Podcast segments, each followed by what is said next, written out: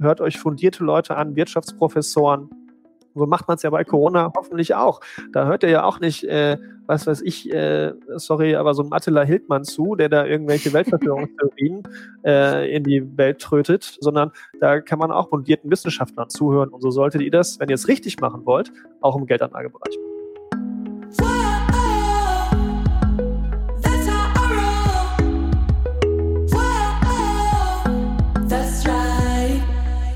Salut ihr Money Pennies und ganz herzlich willkommen zu mal wieder einem Money Talk. Thema in diesem Monat war Börse und Psychologie im Crash.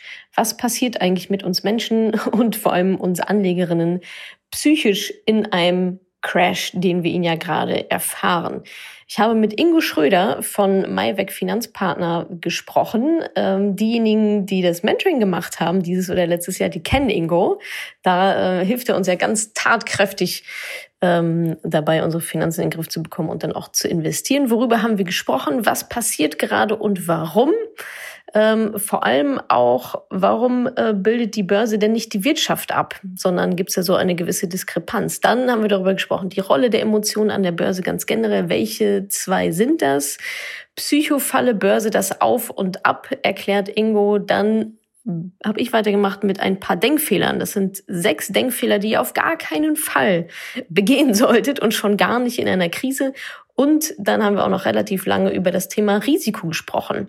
Risikoprofil, was prägt uns da eigentlich? Und da wird auch klar, dass es wieder nur um Emotionen geht, Glaubenssätze und was wir in der Kindheit so mitbekommen haben. Und am Ende haben wir natürlich auch noch eure Fragen beantwortet, wie zum Beispiel, wie verhindert man, dass man am Ende doch panisch und kopflos handelt? Warum raten Profis zum Verkauf, wenn Aussitzen doch besser ist und noch ein paar andere Sachen. Also jetzt ganz viel Spaß beim ersten Teil des Money Talks Börse und Psychologie im Crash. Viel Spaß. Wir legen direkt los. Herzlich willkommen zum äh, Money Talk im Juni. Das Thema ist ein super spannendes, wie immer eigentlich, aber diesmal gerade äh, zu diesen Zeiten ganz besonders spannend, denn wir reden über Psychologie an der Börse, Psychologie in Krisen.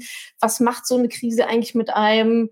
Was sind so typische Denkfehler, denen man da vielleicht auf den Leim geht und vor allem dann auch, ähm, darüber wird Ingo noch referieren, der wird sich euch gleich noch vorstellen, was, was ist jetzt, was heißt das für mein Risiko? Also wie beeinflusst das vielleicht mein Risikoempfinden und wie kann ich da mit meinem Risiko, das wir nun mal haben mit Investitionen an der Börse, so gut wie möglich umgehen? Das ist das Thema heute Money Talk im Juni. Ich gehe nochmal ganz kurz die Agenda äh, durch. Punkt eins: Was passiert eigentlich gerade und warum? Also warum drehen eigentlich alle durch? so. Zweitens, die Rolle von Emotionen an der Börse werden wir uns anschauen. Dann drittens, Psychofalle Börse. Da gibt's eine tolle Grafik von Ingo, wo ihr mal richtig schön die Reise, die emotionale Reise ähm, so mit euch durchgehen könnt. Ähm, genau, die absolute Achterbahn.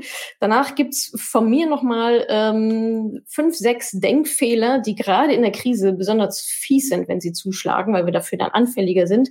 Und dann reden wir noch, beziehungsweise Ingo noch ausführlich über das Risiko. Was heißt das eigentlich für mein Risiko jetzt gerade in so einer Krise? Und dann kommen natürlich noch eure Fragen. So, und dann würde ich auch schon ähm, direkt rübergeben an, äh, an dich, Ingo. Äh, Ingo Schröder von Maiwerk. Alle, die das Mentoring mitgemacht haben, letztes oder, oder dieses oder auch letztes Jahr, die kennen ihn zu gut. Da sind wir nämlich immer gemeinsam, äh, gemeinsam zweimal die Woche live und beantworten schön die Fragen. Von daher ist jetzt so ein bisschen back to the roots ab zurück ins Wohnzimmer.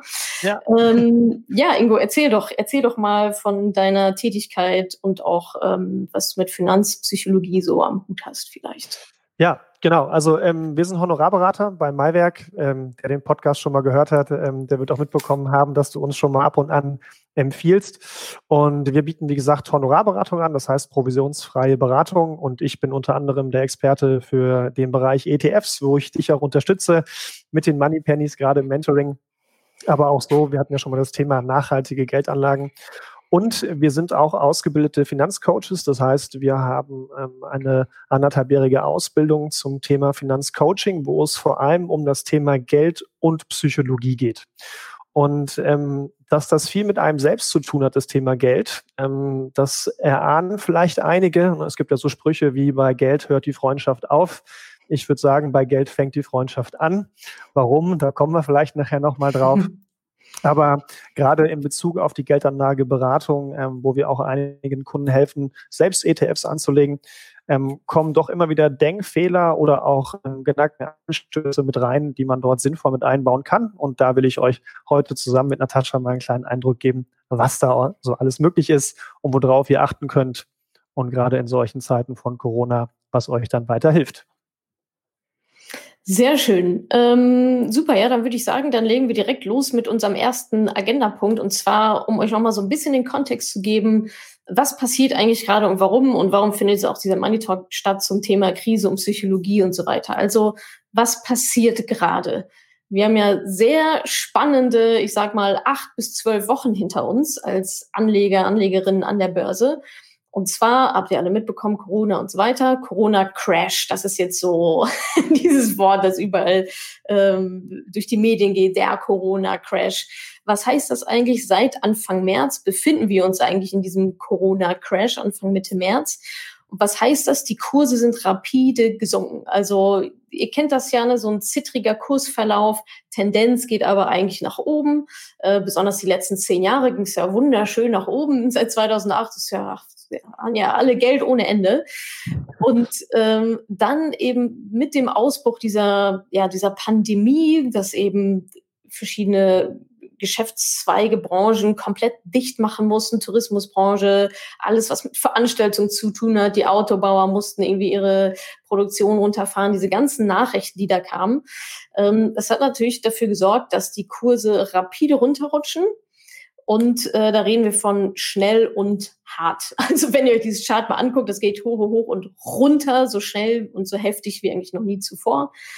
Und jetzt gerade befinden wir uns auch in einer interessanten Phase, weil es äh, schon wieder bergauf geht. Und zwar ziemlich schnell, viel schneller als alle vielleicht so dachten. Ähm, warum kommt es? Warum ist es zu diesem Crash überhaupt gekommen oder warum sind wir da gerade mittendrin? Weil Menschen, Anlegerinnen wie wir, ähm, anscheinend sehr den Drang verspürt haben, ihre Aktien zu verkaufen, also Dinge abzustoßen, ihre Investments abzustoßen, weil sie sich gesagt haben, oh Gott, äh, dieser Coronavirus, das wird uns alle komplett lahmlegen. ähm, wir werden keinen grünen Zweig mehr sehen, keine Ahnung. Und ich muss jetzt raus aus diesen Aktien. Ich will so schnell wie möglich raus damit, verkaufen, verkaufen, verkaufen. Und wenn dann auf der anderen Seite nicht auch Leute stehen, die sagen, ah ja, hätte ich ganz gerne ähm, zu dem Preis, dann rasseln die Preise halt nach unten. Ja, das ist dann ein ganz normales Spiel aus Angebot und Nachfrage, wie jede normale Preisfindung auf jedem Markt, in jedem Supermarkt, in jedem Markt passiert es einfach durch Angebot und Nachfrage. So, und da kamen jetzt verschiedene Nachrichten und irgendwie Pandemie und Branchen gehen den Bach runter und so weiter, sodass ganz viele gesagt haben, oh, weg damit. Das heißt, die haben ihre Aktien recht günstig sozusagen, mussten sie die abstoßen. Und es musste auch so günstig sein, dass auf der anderen Seite jemand sagt, oh ja, okay, die hätte ich ganz gerne, weil die Zeit da ja nicht, nicht so dufte war oder auch immer noch nicht so ist. So, das heißt, Angebot und Nachfrage haben sich da dann an einem relativ tiefen Punkt getroffen. Da, ähm, genau, haben dann anscheinend die auf der anderen Seite stehen, gesagt, cool, ja, für den Preis nehme ich gerne, nehme ich gerne die Anlage. Ähm, was, also ihr merkt schon, ich habe bis jetzt noch nichts gesagt, dass irgendwie großartig wirklich schon in der Wirtschaft zu dem Zeitpunkt was passiert wäre. Das ging innerhalb von Tagen so rapide runter, da konnte noch gar kein Unternehmen irgendwelche Zahlen präsentieren oder irgendwelche ähm, Voraussagen ähm, treffen, sondern es waren einzig und allein die Anlegerinnen, die gesagt haben, boah, nee, da will ich jetzt raus, die die Kurse, die diesen Crash eigentlich dann letztendlich ja nicht verursacht haben, aber ähm, dass es einfach so weit gekommen ist und so schnell rapide runtergegangen ist. Und jetzt so langsam nach und nach wird dieses Ausmaß natürlich irgendwie klar. Ähm, das heißt, Branchen oder auch Unternehmen ähm, haben jetzt ihre Quartalszahlen abgeliefert, ähm, weniger Gewinn gemacht, weniger Umsatz gemacht, wie auch immer. Bei manchen war es gar nicht so schlimm wie gedacht. So, und jetzt sehen wir, dass die Kurse schon wieder nach oben krabbeln. Und alle denken sich, Moment mal, wir sind doch eigentlich noch komplett mittendrin. Also mit Rationalität hat das gerade in diesen Crashes herzlich, herzlich wenig zu tun. Da gingen auch ganz viele Fragen von euch in diese Richtung. Naja, ähm, wenn man jetzt nicht verkaufen soll, warum verkaufen denn dann alle? Naja, weil es halt eine Paniksituation ist, weil die Menschen in den seltensten Fällen das tun, was eigentlich rational gerade am, rational am besten wäre ähm, für sich oder auch für alle anderen sozusagen. Das heißt, ähm, ja, da sind ganz viele interessante Aspekte drin, die rational kaum greifbar sind. Ich weiß noch, Ingo, wir hatten am Anfang äh, dieses Crashes auch mal irgendwie gesprochen, also ja, was, warum verkaufen die denn jetzt alle? Was, was ja. machen die denn jetzt alle? Ne? Ja, ähm, ich glaube, was, was, was, was ja. da auch noch ganz spannend ist, dass es natürlich, ähm, also ich wüsste gerne mal, wie viel Privatanleger wirklich im Endeffekt verkauft haben. Weil ich glaube, ja. ähm, was ja immer auch so gesagt wird zum Thema ETFs, ist das eine Bubble, ist das ein Hype? Ich glaube, mhm. ähm, dass gerade die, die aktiv verwalten, viel verkauft haben. Also es sind gar nicht die ETF-Anlegerinnen ähm, äh, von dir sowieso nicht und von uns auch ja. nicht. Also ja. ich glaube, wir hatten einen Kunden, der, der verkauft hat und später nachkaufen wollte, der wollte Markttiming machen. Äh, das Ergebnis sieht man jetzt. Ähm, ja. Und äh, ich glaube, das muss man auch verstehen, dass viele institutionelle, also professionelle Anleger, wenn man zum Beispiel eine Stiftung hat oder, oder wenn man ähm, Pensionsfonds verwaltet, dass dort einfach gewisse Linien gezogen werden und man ab einem gewissen Punkt verkaufen muss. Das heißt, die müssen aus den Kapitalmärkten raus. Und ähm, das konnten die teilweise so schnell gar nicht, weil dann einfach von einem zum anderen Wochenende die Kurse um zehn Prozent unten waren und dort dann Algorithmen und Stop-Losses ähm, gezogen wurden. Und dann ist quasi eine, ein Dominostein, der einmal angetickt wurde, ins Rollen geraten. Und ich glaube nicht unbedingt, dass das nur bei den Privaten passiert ist, ähm, sondern gerade auch bei den Institutionellen, die einfach verkaufen mussten. Und dass es dann innerhalb von drei Wochen ja so schnell runterging wie noch nie. Hm, genau. Und äh, genau, jetzt geht's ja heute so ein bisschen um, um euch auch. Wie könnt ihr damit umgehen? Und da würde ich nochmal ganz gerne, so unser zweiter Agendapunkt, umreißen. Was sind denn eigentlich die Emotionen an der Börse, die da vorherrschen? Jetzt gerade hatte ich schon so ein bisschen ähm, das angedeutet. Also was, welche Emotionen herrschen da eigentlich vor? Wie, wie geht das? Dass beispielsweise die Börse sich anders entwickelt als die Wirtschaft. Ich hatte vorhin gesagt, Zahlen gab es da noch gar nicht, aber es ist komplett abgerauscht. Wie funktioniert das? Ist das nicht irgendwie das Gleiche? Bildet nicht die Börse die Wirtschaft eigentlich ab?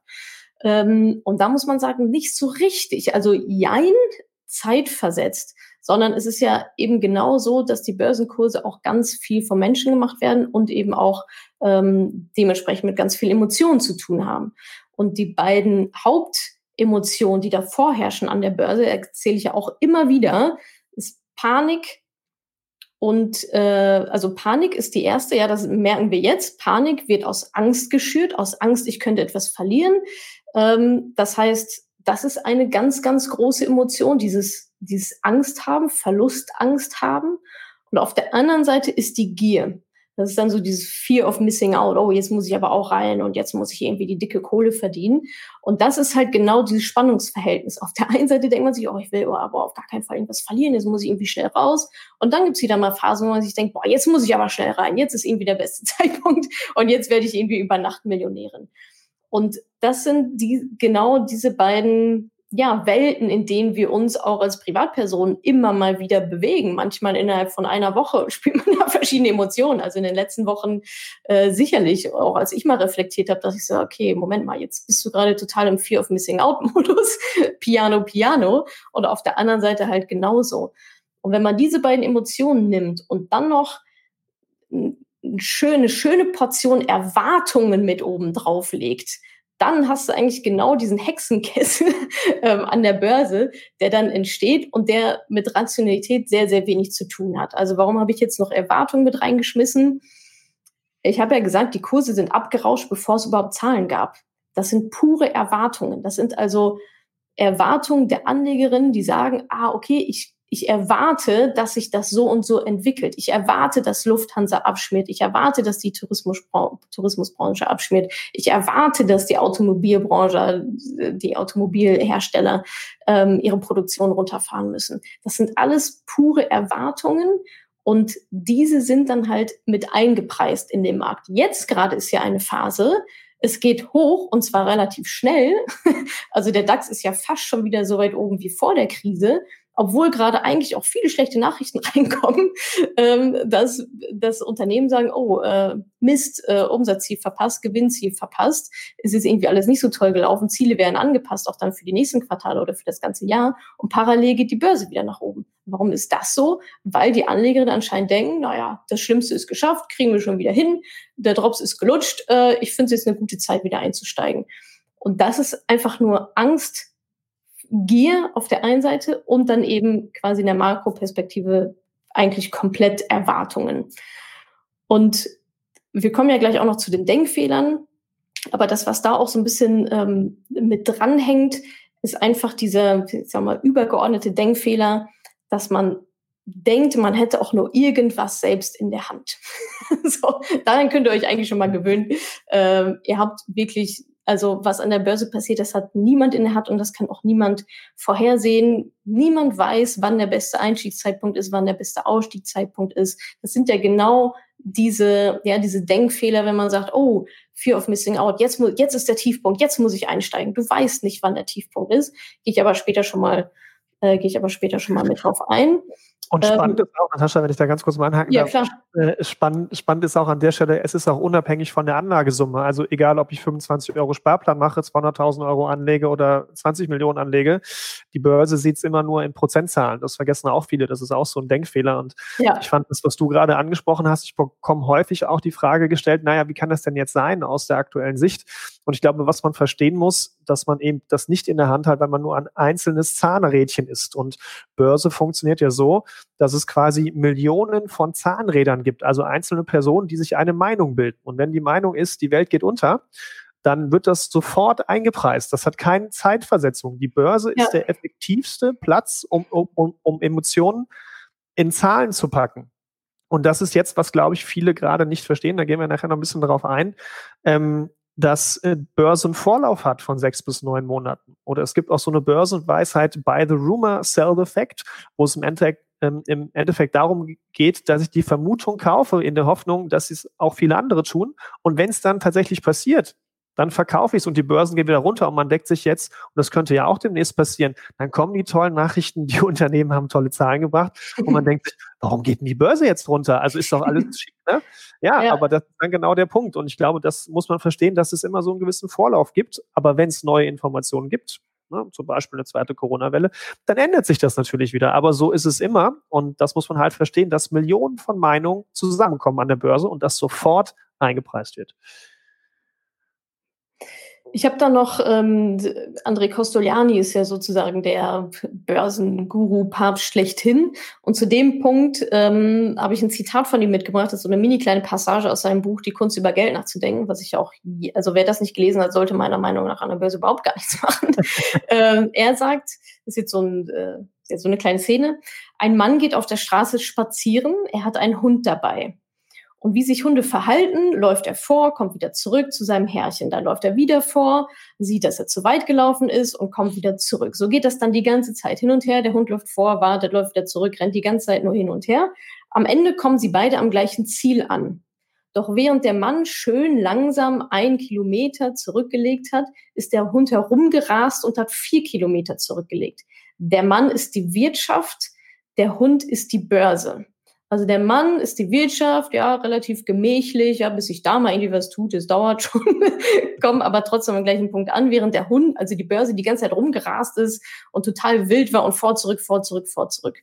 Und ähm, das ist genau das, wo es, wo dann eben nicht die Wirtschaft gleich die Börse ist, sondern wo es halt auseinandergeht. Aber am Ende ähm, treffen sie sich dann am gleichen Punkt wieder. Fand ich ein ganz schönes Bild, ähm, da nochmal die Verhältnisse auch so zu verstehen. Und kann man gerade auch ganz schön sehen. Ne? Jetzt würden schlaue Anlegerinnen von dir, die schon investiert sind oder sich viel damit beschäftigen, sagen, ja gut, aber gerade ist der Hund schon ziemlich weit weggelaufen. Und ähm, dann muss man sagen, ja gut, aber keiner weiß, wie lang die Leine wirklich ist und wie lange der Hund mal wegbleiben kann, ohne dass er mal wiederkommt. Ja? Und das ist auch der ja. Punkt. Ihr könnt das nicht voraussehen.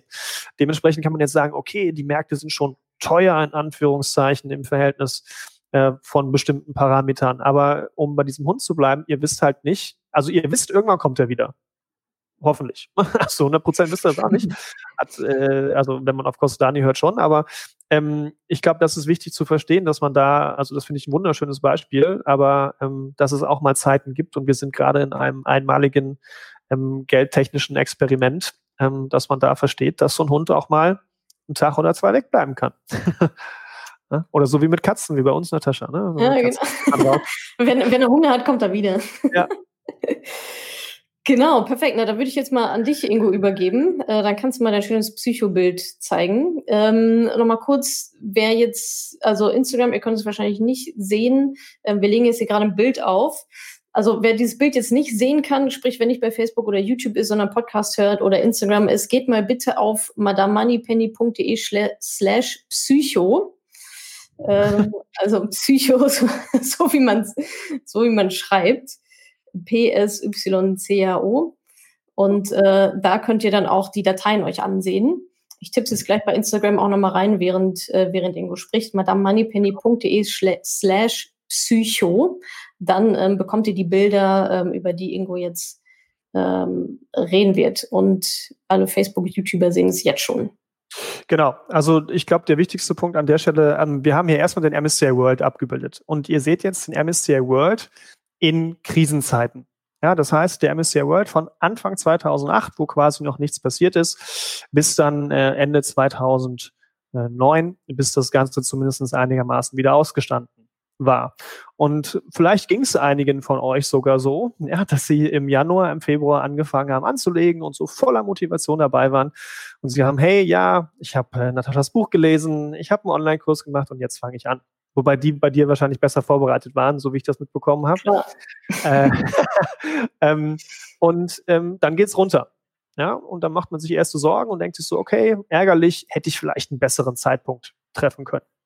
Nun gut, dann geht's wieder hoch, aber dann geht's noch weiter runter und man hat schon so ein bisschen Angst und denkt sich, okay, war das jetzt für mich so die richtige Anlageentscheidung? Und gerade wenn man so das schon spürt, so die erste Angst und es dann noch weiter runter geht, dann ist es sehr, sehr häufig so. Und in dem Beispiel kam dann die große Rutsche und so kann es auch bei Corona gewesen sein. Ähm, vielleicht ein bisschen anders, weil es sehr schnell kam. Aber in der Finanzkrise hat es ein bisschen länger gedauert. Und dann war es dementsprechend so, dass man vielleicht auf einmal Panik bekommt. So, und Panik, vielleicht kennen das einige von euch aus anderen Bereichen. Wenn das bei einem auftaucht, dann könnt ihr euch vielleicht noch rational erklären, dass das wieder vorübergeht. Aber wenn wirklich Panik auftaucht, weil ihr vielleicht gar nicht darauf vorbereitet wart, dass es so tief fallen kann, dann fangt ihr an, euch innerliche Grenzen zu setzen. Ja, vielleicht kennt ihr das selbst oder von euren Eltern, so neuer Markt damals, Internetbubble damals investiert. Und irgendwann denkt man sich, okay, wenn es noch weiter fällt, also man hat 50.000 Euro investiert und in dem Beispiel hier, wenn es jetzt unter 30.000 Euro fällt, dann steige ich aus. Dann ist dieser Punkt erreicht. Man denkt sich, okay, noch 1.000 Euro, dann ist Schluss und dann kapituliert man. Und man denkt sich, okay, bevor alles weg ist, der Köln ja sagt, ja, bevor alles fort ist, dann gehe ich lieber raus. Und ähm, dann geht man raus und in dem Beispiel ist es dann noch weiter runtergegangen und man denkt sich, okay, gut, alles richtig gemacht. Bevor alles weg ist, habe ich verkauft und habe meinen letzten Euro gerettet. Ihr als schlaue Moneypennies wisst ja, dass das gar nicht möglich ist, dass alles weg sein kann oder super, super, super unwahrscheinlich, dass die größten 2000 Unternehmen der Welt von heute auf morgen verschwinden. Aber vielleicht denkt man das in dem Moment, weil man gar nicht wusste, dass es auch bis zu 50 Prozent bei so einer Mischung bei MSCI World und zum Beispiel die deutschen Markets fallen kann. Und dann passiert Folgendes. Die Märkte gehen auf einmal hoch und man denkt sich so, ja, ich lasse die mal alle ins Verderben rennen. Man hat so erste Zweifel. Und dann irgendwann am Ende der ganzen Sache denkt man sich, und wenn man das jetzt noch ein Jahr weiter gesponnen hätte, dann hat man Reue und denkt sich, shit, warum habe ich denn nur verkauft? Wäre ich mal drin geblieben? Und irgendwann denkt man sich wieder, okay, jetzt scheint es ja wieder gut zu sein, also kaufe ich jetzt wieder nach und man rennt der ganzen Sache wieder hinterher, wie so ein Hase der Karotte. Und das denke ich, ähm, das sollte man beachten und da gibt es halt gewisse Dinge, auf die man sich vorbereiten kann. Und da werden wir nachher auch noch drauf eingehen, ähm, dass man natürlich ein gewisses Wissen zu dem Thema haben sollte, sprich man sollte über Risiken Bescheid wissen, mathematische Risiken, aber man sollte vor allem auch emotional Bescheid wissen, wie reagiere ich denn in solchen Situationen und wie kann ich das für mich herausfinden, ohne dass ich überhaupt schon mal angelegt habe. Und ich glaube, das sind so ganz wichtige Punkte, die, die viele nicht bedenken, ähm, dass Geld auch etwas mit Emotionen und im Endeffekt mit mir selbst zu tun hat. Aber da kommen wir dann am Ende nochmal drauf, was Geld mit einem selbst zu tun hat. Identitätsteppich, da geht's richtig deep rein. genau, perfekt. Dann mache ich das Bildchen wieder weg, ne? Ja. Alles klar. Ja, also ihr seht, äh, Börse kann eine Achterbahnfahrt sein, aber ähm, ja, muss es auch nicht. Es kommt ja immer darauf an, wie man selber darauf reagiert, ob man da mitschwimmt und kauft und verkauft, so wie einem gerade die Nase steht oder was äh, gerade die Bildzeitung so sagt. Das wollen wir eben natürlich nicht, sondern wir wollen ja eben nicht zittrig sein, sondern hartgesotten, um nochmal bei Costoliani zu bleiben. Das heißt, äh, schöne Strategie haben, wissen, was man tut, das Wissen sich aneignen und vor allem auch Denkfehler nicht begehen, ähm, auf die ich jetzt zu sprechen komme sobald ich das hier nochmal neu gestartet habe. Also, ich habe mitgebracht, ich glaube, es sind fünf Denkfehler. Den ersten habe ich gerade schon mal kurz erzählt. Fear of Missing Out. Da sehe ich auch ganz viele, die mir bei Instagram schreiben oder sonst irgendwo schreiben, oh, soll ich jetzt nicht direkt einsteigen und komplett mein ganzes Geld investieren? Nein. Wenn du denkst, dass du jetzt, nur jetzt, weil die Kurse günstig sind, dass du jetzt auf einmal dich mit der Börse beschäftigen solltest und direkt einsteigen solltest, ohne irgendetwas, lautet die Antwort nein. Ja, jetzt ist gerade ein ganz guter Zeitpunkt heute vielleicht noch, ja, wer weiß, wie es in zwei Wochen aussieht, bei dem Tempo, äh, wie sich gerade alles erholt. Aber das ist ein ganz großer Denkfehler zu sagen, oh, jetzt ist alles so günstig, jetzt gehe ich auf jeden Fall rein. Was ihr immer, immer, immer machen müsst. Ihr braucht dieses Wissen. Ansonsten rutscht ihr diese Achterbahn so runter und hoch, wie Ingo das gerade gezeigt hat. Dadurch, also ihr müsst hart gesotten werden. Und wem dieses, dieser Begriff nicht sagt, André Kosciuszko lesen oder bei mir sich mal ein bisschen umgucken. Eigentlich geht es die ganze Zeit nur darum. Wir wollen eben nicht zittrig sein. Die Zittrigen sind die, die sagen, oh Gott, die Bildzeitung hat geschrieben, alles verkaufen, dann verkaufe ich jetzt alles. Oh, irgendein Typ auf Focus Online hat gesagt, ich soll alles jetzt in Gold investieren. Dann investiere ich jetzt alles. Bei. Sorry, also, erwähnen. also totaler, genau, also totaler, dann seid ihr nur ein Spielball und kauft und verkauft die ganze Zeit hin und her und habt keine Ahnung, was ihr macht. Also Wissen aneignen, ich sage auch immer wieder sehr gerne, bei mir in meinen Kursen ist der Kauf Schritt sieben von sieben. Also der allerletzte Schritt. Es ist nicht Schritt eins. Davor kommen erstmal sechs andere Schritte, die noch viel, viel wichtiger sind, als dann am Ende zu sagen, ja, welcher ETF soll es denn denn jetzt sein? Welcher ETF ist scheißegal? Beziehungsweise geschieht die Auswahl automatisch über die Vorarbeit, die du leistest. Also Fear of Missing Out, jetzt nicht in Panik oder in gierische Panik verfallen und sagen, oh, jetzt muss ich direkt irgendwie alles reinballern, äh, nützt niemandem was. Ihr werdet damit sowas von gehörig auf die Klappe fallen und auch zurecht, weil ihr es euch zu bequem gemacht habt. Ja, ich finde das äh, auch ein schönes Beispiel vielleicht an der Stelle. Ja. Ähm, wenn äh, der eine oder andere von euch mal joggen geht und jetzt nach einmal fünf Kilometer laufen, sagt, ich kann Marathon laufen ähm, und fängt einfach an, diesen Marathon zu laufen beim nächsten Mal. Ähm, und vor allem will er den noch in der Geschwindigkeit laufen von unter vier Stunden. Die von euch, die das vielleicht mal gemacht ja. haben, da gehört Training dazu. So, das heißt, ihr, ihr, ihr schafft die ersten fünf Kilometer in der Geschwindigkeit und, und, und danach verreckt ihr. Und genauso ist das gerade mit dieser Börsenachterbahn gewesen. Ihr, ihr, ihr scheidet unten aus und kommt nie ans Ziel an und ihr habt euch noch körperlich vollkommen kaputt gemacht, weil ihr euch noch, was weiß ich, gezerrt habt, äh, zusammengeklappt seid, äh, da man noch irgendwie Schilfwunden zugezogen habt. Und ich glaube, das ist wichtig zu verstehen. So ein Marathon bedarf Vorbereitung und das Letzte ist, dass ich komme am Ziel an und ich muss davor halt was dafür tun, so wie du es auch sagst, Natascha. Und ähm, ich glaube, das muss man auch in dem Bereich genauso übersetzen, weil sonst geht ihr unten verloren in solchen Stellen, wenn dann Emotionen auftreten und das werden sie tun. Geld wird bei den wenigsten Leuten unemotional gehandhabt werden, weil ihr einfach damit aufgewachsen seid. Äh, mit Taschengeld, mit allem drum und dran. Und bitte macht's ähnlich wie beim Marathon oder wenn ihr einen laufen wollt. Bereitet euch drei, vier Monate darauf vor. Muss jetzt nicht bei der Geldanlage unbedingt sein, aber macht Vorbereitung und dann könnt ihr das Ding auch in vier Stunden laufen, kommt an und fühlt euch gut und habt nicht massiv viel Stress gehabt auf dem ganzen Weg und noch Verletzungen. Sehr schönes Bild mal wieder, Herr Ingo. so, zweiter Denkfehler ist der Confirmation Bias. Äh, auch also auf Deutsch über ähm, Bestätigungsfehler. Darum geht es, ähm, wenn wir Emotionen so auswählen, sie auch so ermitteln und interpretieren, sodass diese unsere eigenen Erwartungen erfüllen und auch bestätigen. Ja, das ist sowas wie, äh, ja, jemand, der glaubt, dass, dass die Welt untergeht, ja, der liest sich jetzt nur Crash-Propheten-Bücher ähm, durch. Ja, also ich denke, die Welt wird untergehen. Ah ja, die Crash-Propheten sagen das ja auch. Das heißt, die Welt wird untergehen. also dieses in seiner eigenen Bubble zu sein. Oder ähm, auch immer schön, ja, Aktien. Ne? Also jemand, der die ganze Zeit mit dem Mindset rumläuft und sagt, der Aktien ist alles Zuckerei. Die letzten zehn Jahre waren für den Aktien auch schon irgendwie alles Zuckerei. Ist ja nicht so, das wissen wir alle. Aber jetzt hat er natürlich quasi äh, nochmal schön viel Futter zu sagen. Ich habe doch gesagt, Aktien sind nur Zuckerei. Moment mal, die letzten zehn Jahre habe ich damit ziemlich viel Geld verdient. So, ähm, dann sind doch jetzt nicht Aktien einfach nur Zuckerei. Aber so wählen wir halt ganz oft unsere die Informationen aus, die uns selber nochmal bestätigen in dem, was wir gerne glauben möchten, in dem, von dem wir uns ausdenken, wie die, Geld, wie die Welt da draußen funktioniert. Und dem, diesen Fehler habe ich jetzt auch ausgesucht, um nochmal auf diese Crash-Propheten hinzuweisen. Ja, also achtet bitte wirklich darauf, wer euch gerade was erzählt. Ich weiß gar nicht, ob die gerade schon wieder relativ ruhig sind, nachdem sie irgendwie jetzt den Finanztsunami und irgendwas hervor, ähm, vorhergesagt haben. Also nein, die Welt wird nicht untergehen. Nein, Aktien sind auch nicht Zockerei. Nein, du hast nicht den Crash vorhergesehen und niemand hat den Crash vorhergesehen. Vor allem nicht wegen Corona.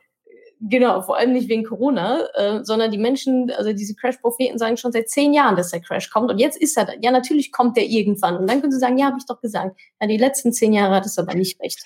Eine kaputte ähm, Uhr geht auch zweimal am Tag richtig. Genau. Ähm, das ist immer der Punkt. Und was ja. ich auch ganz spannend finde, das beobachtet man auch bei diesen Crash-Propheten immer, die geben so viel diffuse Aussagen und dann mhm. kommt nachher noch äh, dieser, die, dieser Hindsight-Bias, das wirst du gleich noch dann erklären, die geben so viel diffuse Aussagen, und man kann sich das so vorstellen, der, der Psychotrick, der nennt sich der mexikanische Scharfschütze. Der mexikanische Scharfschütze schießt auf die Wand, überall auf die Wand und malt nachher das Zielkreuz drum und sagt, siehste, ich habe doch getroffen. Und genauso sagen die das auch. Und das Doofe ist, dass die meisten sich nicht mehr daran erinnern können, wo nicht getroffen wurde. Und der sagt, okay, guck mal, da habe ich aber getroffen und malt noch dicken Kreis drum. So, Und ähm, genau das ist ja, was jetzt passiert. Und dazu auch noch ergänzen, Crashs gibt es immer und wird es auch immer wieder geben. Das gehört zu Wirtschaftszyklen normal dazu. Das heißt, äh, ich kann auch sagen, ähm, das ist genauso wie Regen. Ich kann sagen, in, in, in fünf Tagen regnet es. Ja, vielleicht nicht immer diesen Sommer, aber meistens habe ich recht. Und äh, was ist das jetzt für eine Aussage und was kann ich daraus ableiten? Ne? Und das ist ja auch das Schöne, wenn man sich diese Fonds von diesen Crash-Propheten anguckt, die haben über fünf Jahre keine Rendite gemacht. Natürlich auch mit wenig Schwankungen, aber mit einem schönen All-Country World oder MSCI World Emerging Markets hat man halt seine 40, 50 Prozent gemacht innerhalb der letzten äh, fünf Jahre und das trotz Corona, trotz Schwankungen und trotz China-USA-Handelskrieg. Ne? Und ich glaube, das muss man da immer verstehen und die Leute einfach ausblenden und hört euch fundierte Leute an, Wirtschaftsprofessoren. So macht man es ja bei Corona hoffentlich auch. Da hört ihr ja auch nicht, äh, was weiß ich, äh, sorry, aber so ein Attila Hildmann zu, der da irgendwelche Weltverschwörungstheorien äh, in die Welt trötet, äh, ohne da jetzt meine Meinung abgeben zu wollen, sondern da kann man auch mal am Drosten zuhören oder am Streeck und äh, da fundierten Wissenschaftlern. Und so solltet ihr das, wenn ihr es richtig machen wollt, auch im Geldanlagebereich machen.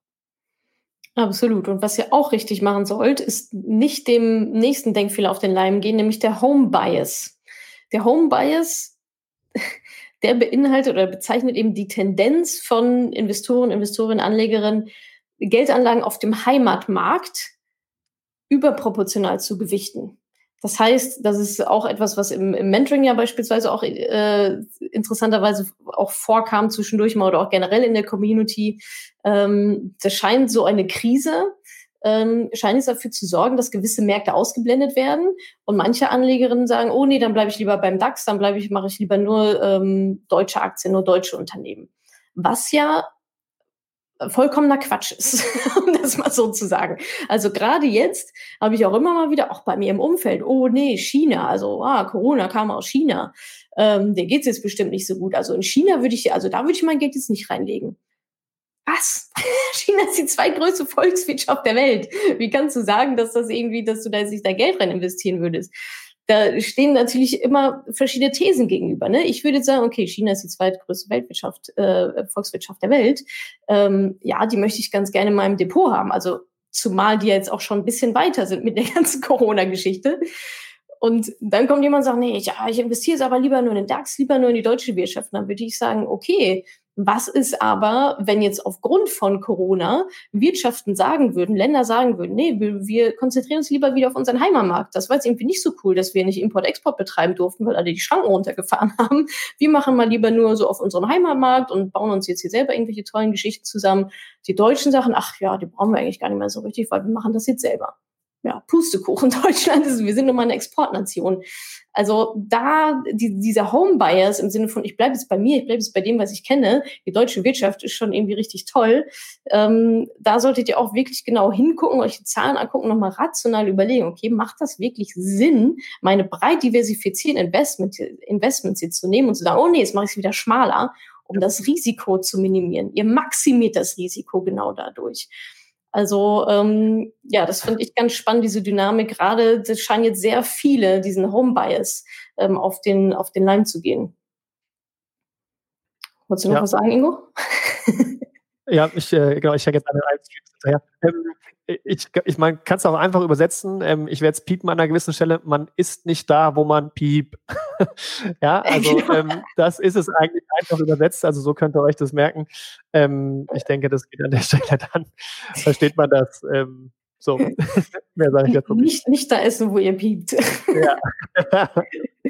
so, das heißt, wir hatten jetzt ähm, bis jetzt FOMO, war der erste Denkfehler, Fear of Missing Out, schön Ruhe bewahren. Zweitens, Confirmation Bias, Bestätigungsfehler, nicht immer nur nach den Informationen suchen, die ihr gerne hättet und die in eure Bubble passen. Punkt drei war der Home Bias. Nicht jetzt sagen, oh, jetzt mache ich irgendwie nur noch hier heimische Märkte, äh, sondern der Strategie treu bleiben. Ähm, der vierte Fehler ist der Hindsight-Bias, hatte Ingo schon angesprochen, das heißt, ist der Rückschaufehler. Es ist natürlich immer einfach, nach einem Ereignis, wenn es eingetreten ist, zu sagen, ja, war ja klar, ja, habe ich ja gewusst. So ist es nicht an der Börse. Ich, also so ist wahrscheinlich sowieso wenig im Leben, aber an der Börse schon mal gar nicht. Also wenn ich so Sachen höre wie, ja, ich wusste doch, dass Amazon so erfolgreich wird. Aha, okay, cool. Und ähm, dann hattest du ja jetzt eigentlich auch 17 Jahre Zeit, in Amazon zu investieren, unter 300 Euro, weil so lange, ich habe mir das mal angeguckt, so lange lag Amazon, 17 Jahre lag Amazon unter 300 Euro pro Aktie. Dann ist es natürlich so hochgegangen, jetzt ist es bei, ich weiß gar nicht, ob sie schon wieder, klar, sie sind über 2000 Euro. Das ist immer so, ja, wusste ich ja, dass Amazon Erfolg wird. Nee, wusstest du nicht. So, halt die Klappe, wusstest du nicht. Sonst hättest du ja entsprechend gehandelt. So, nee, du hast nicht bei 300 Euro gekauft, sondern bei 2000. Ähm, also im Rückspiegel ist natürlich alles vermeintlich sehr, sehr leicht erkennbar. Und hört darauf, wie, wie andere damit umgehen. Ja, dieses Jahr war ja klar, dass der Crash 2020 kommt aufgrund von Corona. Nee, das war überhaupt gar nicht klar. Und auch wenn ihr in so einen Denkfehler verfällt, zu sagen, ja, war ja klar, dass das irgendwie so kommt. Nein, es war nicht klar. Und du weißt auch nicht, was die Zukunft bringen wird. Und das bringt uns zum nächsten, genau, Overconfidence Bias. Das ist äh, Denkfehler Nummer fünf das, das also Overconfidence, ja, also über, ähm, was heißt das auf Deutsch, zu, wenn man zu selbstbewusst quasi ähm, umgeht, also die eigenen Kompetenzen, das eigene Können zu überschätzen. Gerade bei der Geldanlage, ja, Überschätzung der eigenen Leistung, Überschätzung ähm, der eigenen Leistung auch relativ zu anderen Menschen. Wir sind natürlich alle toll, wir sind alle irgendwie die besten Freunde, wir sind alle die besten Anlegerinnen, sind alle die besten Tänzer. Ähm, nee, können wir gar nicht sein, weil wenn wir alle besser sind als der Durchschnitt, wie kommt denn dann der Durchschnitt zustande? wir können nicht alle besser sein als der Durchschnitt. Und gerade bei der Geldanlage ist ja auch, und jetzt auch in so Krisenzeiten, ja, dann hat man mal irgendwie ein gutes, gutes Schnäppchen gemacht, irgendwie Amazon unter 2000 Euro gekauft und denkt jetzt hier, ich bin jetzt hier King Larry äh, und ich habe jetzt das Ding jetzt irgendwie total durchschaut und habe jetzt total die komplette Ahnung und kaufe jetzt nur noch unter Wert und dies noch und das noch und jenes noch, weil man einmal halt einen Glückstreffer gelandet hat. Und das ist es ja meistens. Also viel ist einfach Glück und dann, ähm, so wie wir es ja betreiben, buy and hold, einfach kaufen, halten, halten, halten. Aber ich sehe eben auch viel, gerade in der Krise, die versuchen dann so eine Chance zu ergreifen, spricht auch nichts dagegen, solange ihr weiter euren Altersvorsorgeschuh auch fahrt. Ähm, aber nur, weil man jetzt einmal irgendwie einen coolen Deal gemacht hat, äh, heißt das nicht, dass, wir, dass man jetzt die Börse verstanden hat oder die vorhersehen kann. Das ist dann dieses eben diese Overconfidence, diese Selbstüberschätzung. Jetzt habe ich was richtig gut gemacht, ja, hat einmal gut geklappt, jetzt mache ich das immer so. Und vor allem ähm, spannend ist ja, wenn es nicht klappt, sind es die anderen schuld. Ja, genau, stimmt. Dann lag es ja nicht an mir. Ja, ja, stimmt. Das, das dann, wo du denkst, nee, es lag nur an dir und auch nur an dir. Nur du bist verantwortlich dafür dein Geld und äh, nicht die Märkte und du bist verantwortlich für deine Entscheidung und deswegen ne, soll man sich da eben nicht so verhalten und Wissen sich aneignen. Absolut. Und das bringt uns noch zum letzten Denkfehler, Nummer sechs. Ähm, relativ easy Herdenverhalten. Ja, das ist das, wie Crashes entstehen und immer weiter runtergehen. Ähm, dass einfach alle machen, was alle machen. So, einer rennt los und schreit los und dann kommen immer mehr hinterher, immer mehr hinterher und folgen einfach blind dieser Herde und verkaufen, verkaufen, verkaufen. Ähm, das wollen wir natürlich eben nicht. Wir wollen nicht zittrig sein, sondern wir wollen unsere Strategie haben, ruhig bleiben, besonnen bleiben, so rational wie möglich entscheiden, buy and hold. Wir haben unsere Strategie. Wir wissen, dass wir langfristig auf die nächsten 30, 40, 50 Jahre zielen und nicht auf die nächsten drei, vier, fünf Wochen. Ähm, von daher Ruhe bewahren. André Costoliani habe ich hier wieder ein Zitat, kaufe, wenn die Kanonen donnern. Also eigentlich das Beste wäre natürlich, sich antizyklisch zu verhalten. Also wenn alle sagen, oh nee, raus, verkaufen, dann ist ein ziemlich guter Einstiegszeitpunkt wahrscheinlich. Also eher das Gegenteil von der Herde machen. Äh, damit fährt man noch besser. Oder idealerweise einfach gar nichts machen, aussitzen, warten, äh, Schlaftablette nehmen und wenn ihr wieder aufwacht nach 30 Jahren, äh, stellt ihr fest, dass ihr reich seid, auch von Costoliani. so, das waren jetzt so die sechs Denkfehler. Ich gehe sie nochmal einmal ganz kurz durch. Fear of Missing Out, also nicht in Panik geraten, dass ihr jetzt sofort alles irgendwie machen müsst. Äh, Gibt es gar keinen Grund dafür. Bestätigungsfehler, nicht nur die Informationen raussuchen, die euch gerade ganz gut äh, zur Hand liegen und eure Thesen bestätigen. Home Bias, achtet auch weiter darauf, dass ihr breit diversifiziert seid und nicht nur jetzt auf die deutsche Wirtschaft geht. Rückschaufehler, Hindsight-Bias. Keiner wusste, dass dieser Crash kommt und was der Auslöser sein wird und ihr auch nicht und auch niemand anderes. Ähm, Overconfidence Bias, nur weil man einen guten Hit gelandet habt, heißt das nicht, dass ihr jetzt die Charts für immer, äh, für immer beherrscht oder da irgendwas durchschaut hat, äh, durchschaut habt an der Börse. Und sechstens, Herdenverhalten, bleibt eure Strategie treu. Wenn überhaupt, agiert ihr antizyklisch, ansonsten macht ihr einfach gar nichts und schon gar nicht der Herde blind hinterherrennen. Danke, dass du diese Podcast-Folge angehört hast. Wenn du noch mehr Tipps, Tricks und Inspiration möchtest, folge mir doch einfach auf Instagram und auf Facebook. Dort gibt es übrigens auch regelmäßige Live-Events mit mir. Und außerdem in der Madame Moneypenny Facebook-Gruppe, in der nur Frauen zugelassen sind, kannst du all deine Fragen loswerden. Also, folg mir gerne auf Instagram und auf Facebook und komm unbedingt in die Ladies Only Madame Moneypenny Facebook-Gruppe. Wir sehen uns dort. Ich freue mich auf dich.